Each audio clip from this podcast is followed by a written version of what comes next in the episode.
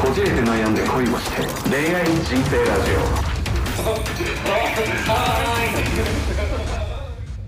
え今日はですねはい。ちょっと暗いというかどうなんかなっていうなんだなんだどうしたどうしたあの話題をね、うん。しようかなと思って、まあ、まずは一つ、まあ、皆さんもご承知なすごく、まあ、ショッキングなニュースが最近ありましたよねダチョウ倶楽部上島竜兵さんはいはいはいはいはいはいまずはご冥福をお祈りします、うんということそうだね。はい、何の関係もないんですけど。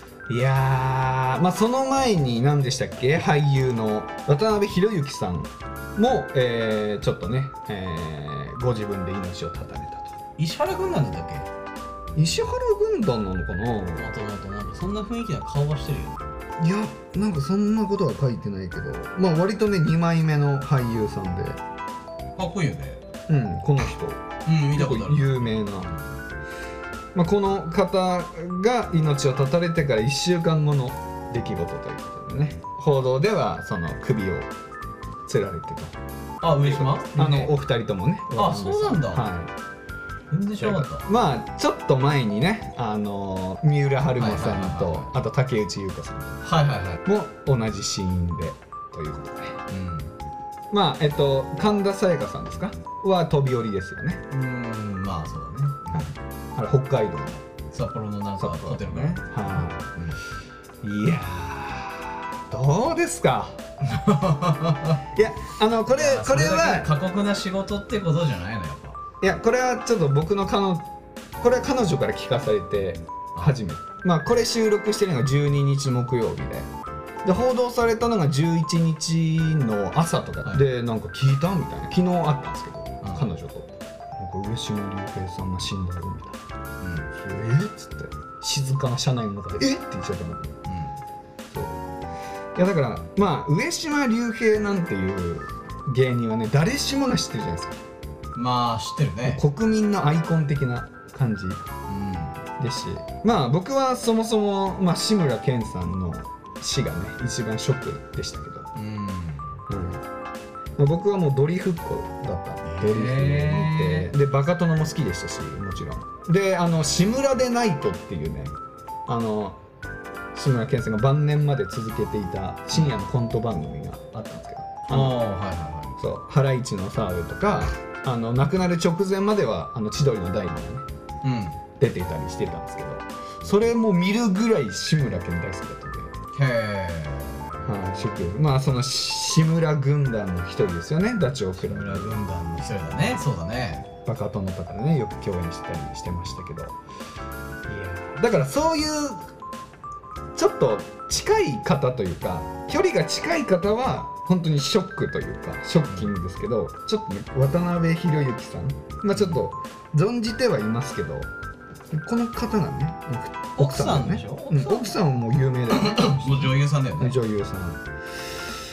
ちょっとあまりわからない方というかねあまりこう親密感がないのでショッキングを受けないですけどちょっと上島さんぐらい行くとねあと三浦春馬さんとかね、竹内優子さんとかそれぐらい近いとちょっとショッキングになるなっていうそれもちょっとダメなところだなと思いつつ、うん。ね、何があるかわからないですよね。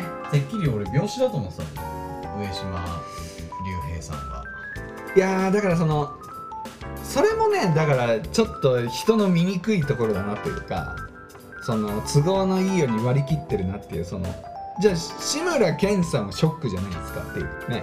うん。あのまあ一応コロナウイルスの肺炎で亡くなられたっていうことですけどそれだったらとかまあ今は、えーウクライナの戦争ありますけどそれそういう戦争系で人に他殺された場合はまた違う感情じゃないですか。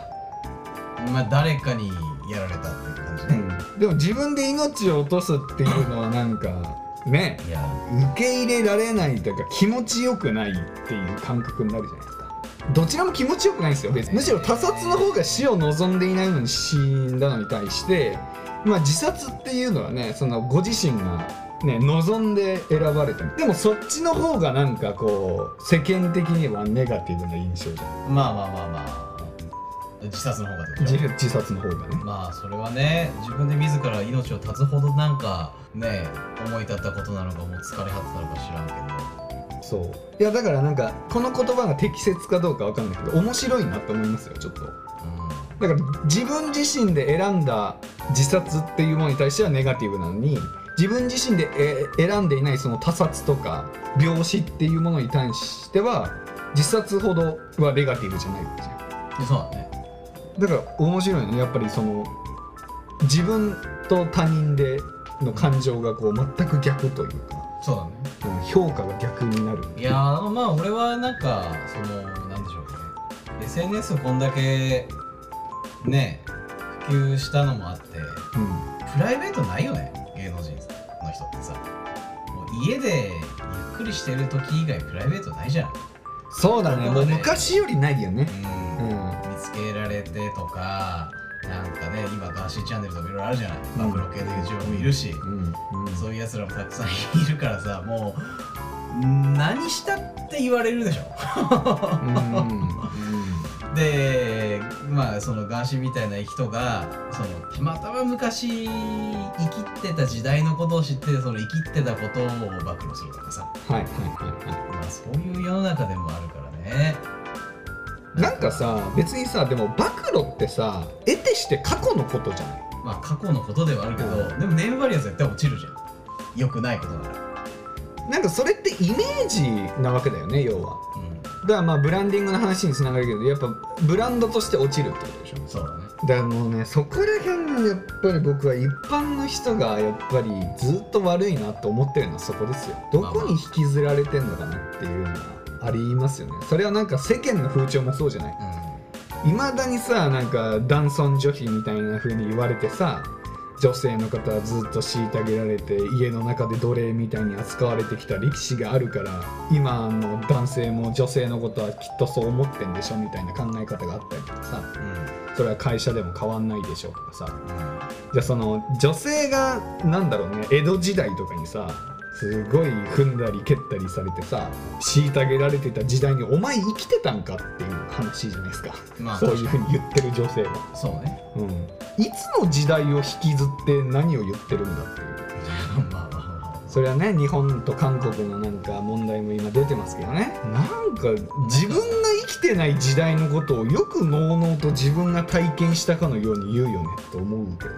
あーまあ確かにそれはわかるわなんか変えていこうっていう意識がないですよね。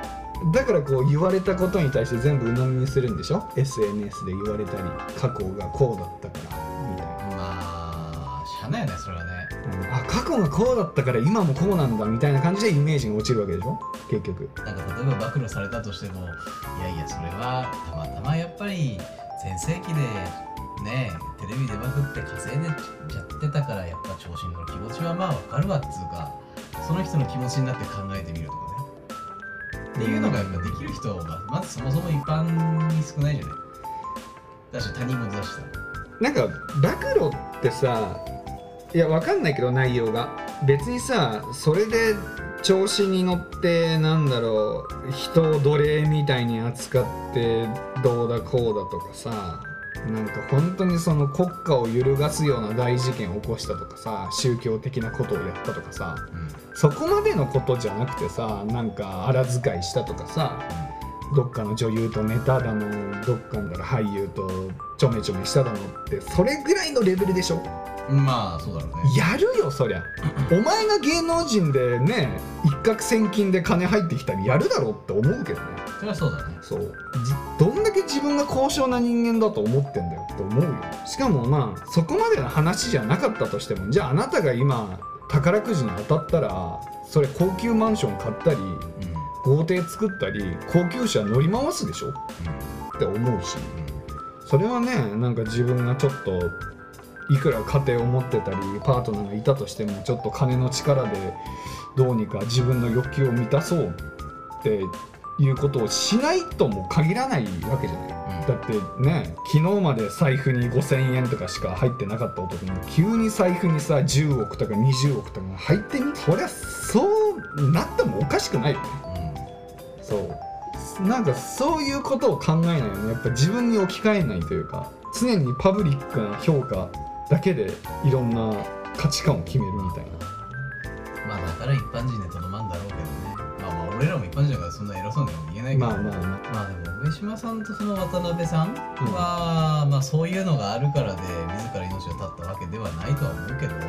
まあでも得てしてやっぱあると思いますよこの芸能界でも時代の流れね。こうテレビが廃れてきたりとか SNS でもっとプライベートがなくなってきたりみたいなジレンマがあるんでしょうねこの年代の方とか特にね。まあ、自分からこの世から命を絶ちたいってぐらいってことは相当もうなんか誰かのためにとかじゃなくてちょっとなんか嫌なことがあってとかじゃなくてもうまあリセットしたいみたいな、ところまで行くんだろうねう。うん、ゼロになるみ生きてたいないいことないやって思わないとそうならんよね。そうだね。それぐらいの出来事が突然起こるかとてつもなくがドスンと起きるのかもうん。ちりつもで積もっていって受け皿からこぼれた瞬間砂がにこぼれたみたいにね。いっちゃうんだろうね。そうだね。いやー。なんか一説には上島竜兵さんはこう借金がずっと滞納していたとかっていう噂もねうんあったりはしますけど。まあ、まあそういう時代があってそういうのをぶり返してなんかこう脅してくるやつとかやっぱいるだろうね、まあ、だったら俺が死んだ方が周りにも迷惑かけないし終わるかって思っちゃうのかな。ただねこんな世間の関係ないさ親族でもない一般ピーポーがこんだけ騒いでんだから家族とかやっぱ大変だよね。なんかそっとしておいてくれじゃない？そうだよね。うん行動してもいいけどなんかそれで自分が出たりとかさなんか家らしき前になんかはびこられたりするとさもうかわいそうよね。いやーいやわかんないけどやっぱ芸能ってさ大衆の意見と報道っていうものやっぱ切っても切り離せないわけじゃん。いや無理でしょ。で僕は絶対にシーンの中ではそういうのもあると思うのよ。うんだから裏を返せば報道とかね一般ピーポーたちのそういうものリアクションで命を絶ったっていう風な見解もできる中でお前たちがまたしまだ死んでも躊躇なくそんなことをするのっていうのはちょっと思いますけどね。なんか続いてるね。続いてますね。去年からおまあ一昨年もあっただろうけど続いてるね。うーんいやでもねちょっと僕はちょっとかわいそうだなと思って芦名聖さんってわかります？あの女優さんねシュッとした美しい女優ねはい。だから僕の記憶だとあの方が多分最初なんですよ。この自殺連鎖のきっかけって。でもでもあの人の後にか春馬くんだったっけ？うん。とかなんだけどあの人の影がすごい薄まっちゃうよね。あでもっと言うとこの渡辺裕之さんもすごい薄まっちゃったね。その1週間後に上島竜兵がそれは仕方ないよね。それはしゃあないわ。だってもうっていうねこういう本当に悪い言い方しますよ僕らも。だからまあ報道しない方がいいよねこういうのね。そうほらほらこうの報道の順番でまたバズるバズらないとかもさこの人の生き死にまでそういうことを言い出すわけでしょ？報道関係なんて特に。悪いよね。趣味悪いわと思うわ。だからなんか人気者になるのは俺別になんか性格的に好きだと思うからうん。芸能人とかインフルエンサー目指さなくてよかったって今思ってるもん。うーん。なったらなったら多分大変だと思うよマジでまあ僕もやっぱり音楽業界はそれこそ7年ぐらいいてまあその後一時期ねあの芸能事務所とかに所属してこう CM 出てみたり番組出てみたりとか、まあ、それこそインフルエンサーもあのお金もらってやってた。からあそうなの生配信。時給1000円。やってたことありますけどやっぱりちょっと長くは続かないなと思ってやめましたもん。あそれはそのヨッシーの問題ってこと？人気者になるといろいろしんどいなーっていうのがじゃあなんとなくイメージできてやめたと？人気者っていうのが僕の中のイメージと世間のイメージが完全にブレてる。いやそれ違うよね。そう。絶対違うでしょ。だから世間の人気者の判定ってルックスなんですよ。どこまでいっても。うん。でも僕ら表現者とか芸能の人間からするとやっぱ能力でもそこが乖離しているというか能力ってそこまで認められないっていうかうん。判断できないからうん難しいなと思いますけどね。けられたら追いかけられるしさ写真撮られるしツイッターでつぶやかれるしさ大変でしょ。そんなもうさ。あの写真撮りたいっていうのは何なんだろうね。あれはだから何の？承認欲求だよね。要はあれも全部まあ撮って目撃したよと。保存しておいていいだろうを周りに言いたいのと、あとまあそれを撮ってあげたことによってみんなからの反応で、すげえねすごいすごいって言われていう。なんだろう芸能人目撃したですごいっていうやつっていまだにいんの？いいいいじゃん、まあまあ、すごいっていうのもなんかその能力的にすごいじゃなくていやだからさ、ね出会ってすごいみたいな感じでしょ？そうそういやわかんないけど俺まあ東京10年もいますから、別にと思うけど、まあ割といるたまになんか、カフェで隣の席でなんか芸能人とか芸人がインタビュー受けてたりするからね普通に。ああいるいるいる。俺だって出るもん俺。もうめんどくさくて、あー、うん、気使うじゃん。あ気使うんだ。気使うよ。だってこっちも打ち合わせしてさあっちはなんか取材とか。で相手はなんか絶対ミーハーだからさ、はいはい。出るもん俺めんどくさいから。そういうのね。ちょっとそういうまあ何なのかなっていう感じですよね。切りたいのであんまり干渉しない方がいい、だからまあ僕が言いたいのは自殺といえど他殺なんじゃないですかっていうね。何かしらの。っあてー思いますよ。あー。あーなるほどね。はいはいはいはいはい。最終的なゴールが自分で自害したっていうことになってますけどそれまでのプロセスっていうのは全部ね他自分以外の他からの環境えからの圧力じゃないですか。まあ、韓国とかすごいそうみたいよ。やっぱ一般大衆のそのアンチというか。はいはいはい。まあ今は日本もそうだよね割とね。あのなんかプロレスのアイドルの方でしたっけ？なんか問題になりましたよねなんたら花さん、あテラスハウスか？うん。に出てた子だ、うん。はいはいはいはい。いやでもどうなんだろうなと思うよ。あの今ツイッターがね買収されて。なんかあの永久凍結されてたドナルド・トランプのアカウントをね復活させるとかね。復活させると言ってあとなんだっけ日本はこのままだと何十年後かに滅びるだろうみたいなツイートも人口が増えてないからさ。当たり前のことだけどみたいな。あその死亡率より死亡数より出生率の方が上回ってないと絶対滅びるじゃない、はいはいはい。だから日本は何十年後何百年後かに絶対滅びる。ああいやだからそれはまあ僕も同じですよね。イーロン・マスクと意見おっしゃる通りだよね。ああだから僕はあの日本はアメリカの一部になった方がいいそうですまあい今もそうでしょ。今ももう実際問題そうでしょ。そうそう。実際問題そうなんだからもう潔くねなっちゃった方がいいっていうのみんな牛乳大好きパン大好きなんだから。アメリカでいいんだよでもどうなんだろうね。なんかイーロン・マスクがそういうこと言ってさアンチとかはいるのかね。表ざってなんかそういうことになってないしまあ。イメージ的にも悪くないからやっぱり金持ちの言うことは人間聞くんだな。こちら側の国の要はそういう俳優たちに対してわんさかわんさか言うやつらってイーロン・マスクまで多分関心がないと思うよああ、うん。そういうなんか狭いコミュニティの中というか。そうそう。とかやっぱその普通にバラエティに出てる人に対してのやっぱそういう。はいはいけどはいだから自分にちょっと近い人に対して言ったりするんだ。そうよそうよそうよ。うん。それがまさか電気自動車の会社のもうね時価総額がめちゃくちゃ高いトップの人に対してなんかフリックできませんよね。そう。ら割とねトヨタの社長とかもね今めちゃくちゃなことやってるけどそんな言わないもんね。アンチはねいやそう思いますよ、まあまあどどこで何か何かしら言われてると思うしね。あとうん。ビジネス界隈でやっぱ頑張ってる人たちってそれはそれでそのその中で足の引っ張り合いが絶対あるから、ああそうだね。まあ、そっちはそっちで面倒くさいしね。辛いこと多いと思うけどね。うー。んみんな大変だからみんな助け合って生きていこうということですよね。うんそうよ。はい。まあいい人だけで固めたらいいわ そうだね。気持ちが分かる人たちで固めたらいいわ。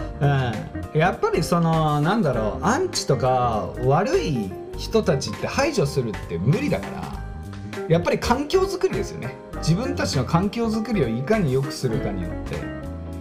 だって自分という人間が変わんなくてもさその自分という人間を置く環境下によってはすごい劣悪になって、ね、自分から命を落とすぐらいまで追い詰められることもあるし逆にいい環境にいればずっとねあの向上心を持って生きられるような人間になるだろうしね。そう。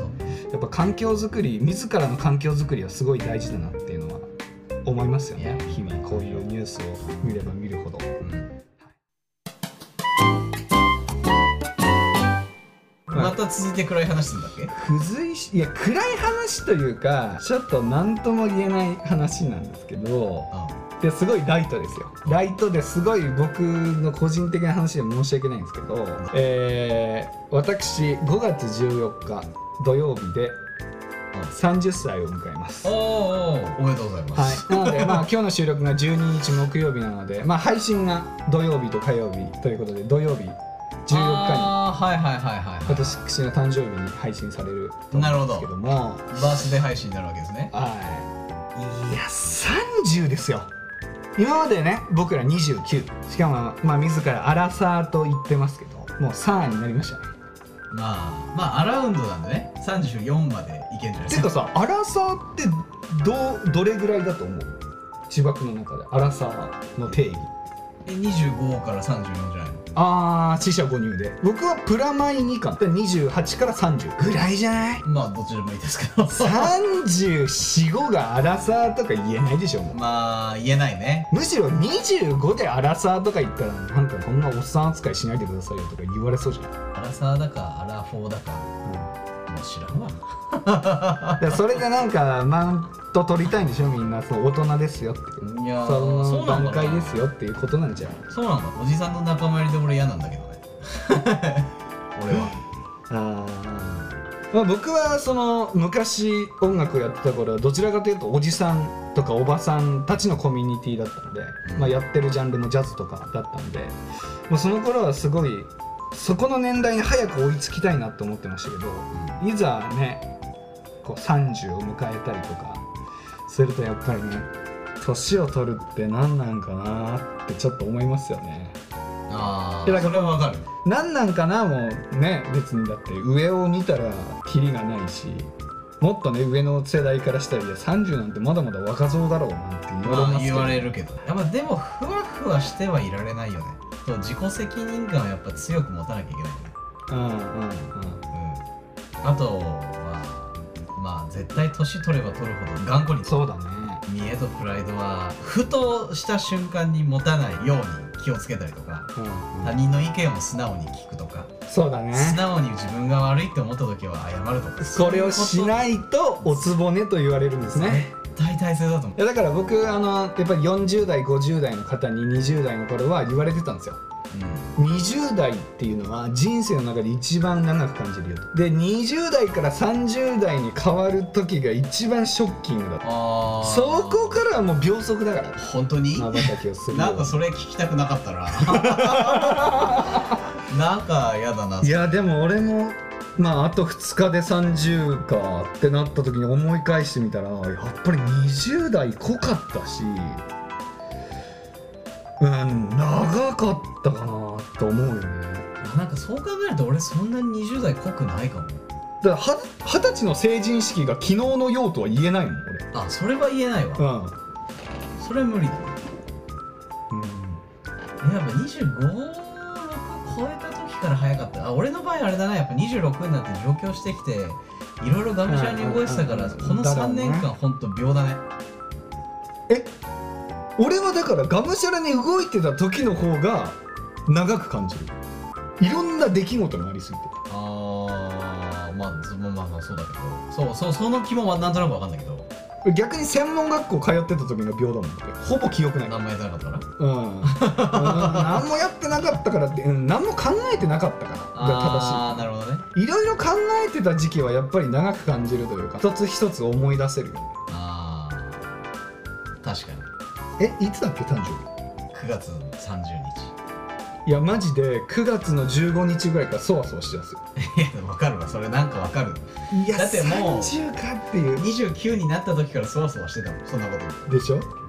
でこのそわそわが本当に悲しくなっちゃったんだけど昔はさ「えー、誕生日だ!」みたいな。また大人に一歩近づくみんなからプレゼントもらえるわーいだったらもうん。う違うもんね。割とネガティブな方のそわそわ。あそう。30代かいやうわ30代かは分かるけどネガティブな想像まではしない。俺は。30よ。だって俺が20代の頃の30代なんてマジでおっさんだと思ってた。いやでも分かる。それは分かる。30っておじさんだよねって確かにそうですそう。で考えたらなんかその当時の自分を殴りたくなってくる。だし僕は今後の人生で口から「うわおじさんだな」っていう言葉が言えないんだよお前がなって言われるからね。言ってた側が言われた側になってやっぱ気づくよね。そうだね。言ってたなーって。いや反省してますよ本だからやっぱりやっぱ俺もよくね人にあんまりこう躊躇なく言ってしまったり口が汚かったりするけどやめた方がいいね。やった方がいいよ。うん。言い切ったことは言わない方がいい。そうだよこのラジオでもね何回か言い切ったこと言ってますけど。これもまあいいんですよ、味なんだよ。うん、ここはここではいいんですけど。ねいや気をつけなきゃいけないね。そうね。いや30いやー嫌だな。なんかサプライズ待ってますよ。いやなんか LINE ギフト送るぐらいする いやそこはさいや次回の「こじこい」の収録でちょっとこういうのを用意してますよみたいなさないですか？特にないね。僕の僕の誕生日企画をしちょっとやってくれないんですか、誕生日企画？うん、これ喜ばせてよもうこじこいぐらいでしかもう低層なことできないんだから。あー何やろうかね。誕生日企画？ちょっと可愛いお姉ちゃんとテレフォンショッキングやらして。うん。何それ？僕が土台僕声フェチなんですよ。ちなみに。はあ。僕の好きな声質の方と。誰だよそれ。知らんわちょっと。電話をしたいその好きな声質しを知らないよね俺ね。高すぎず低すぎずだね。いやそんなん言ったらたくさんおるやん。でちょっとハスキー入ってるみたいハスキー？え？なだから橋本環奈みたいな声好きですよ。はあないわ。ごめんいない。ごめんいないわ。えだってえ電話するぐらいは浮気じゃないもんねあまあ。しかもラジオの企画だし。あダメだ。これ言っちゃったダメだ。このラジオの企画っていうものを振りかざしていろんなことしちゃったらもうダメですよ。可愛い声の人と電話させてよ可愛い声の人がいないよねていうかなんかそういう距離感で仲良くしてる女の子がいないからそう。かえなんかないそのラジオでできそうなバースデー企画。僕が喜ぶこと3連発。意外とそんなに知らないよね吉野 なんかなんとなくフィーリングで仲はいいけどそこまで互いのこと知らないよねしかも何をされたら嬉しいって割とその性的な領域になる。性癖みたいな。ね話になっちゃうからね。えそう？声フェチとかもそう。よいやまあそうだけど。声フェなんかそっち系じゃないのないの？いやこのこじこいっぽくていいじゃないその低層的な感じで。なるほどね。そうそれやっぱアダルティーな感じ恋にちょっと寄せてるはい感じのね。感じなんか俺が淡々となんかこうヨッシーのことを思ってプレゼントを用意するのだったらまあ確かにつまらんわな。うん、なんかこう疑似恋愛みたいなのをのうのうとさせてということで、はい、この彼女は来月入籍しますとか言ってね「なんやねん!」っつって。そういうオチにすることね。ないわ。なんで俺が自分のバースデー企画考えてんだよいらないんだよバースデー企画。そうですね。いやちょっとえー、まあ30をまあ収録で言ったら今日なんで。そう。えー今日、えー、30を迎えますけども、えー今後ともヨッシー並びにこじこいをよろしくお願いいたします。よろしくお願いします。何やねんこれ。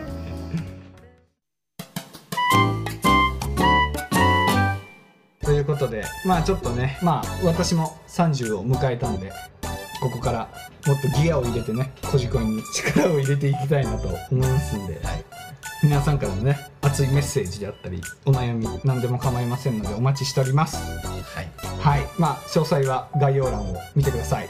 はい。バースデーレター待ってます。あバースデーレーター待ってます。はい。ありがとうございます、はい。ありがとうございますってまだもらってないけどね。はい。ということで今回はここまでです。ということでまた次回お会いしましょう。さよなら。さよなら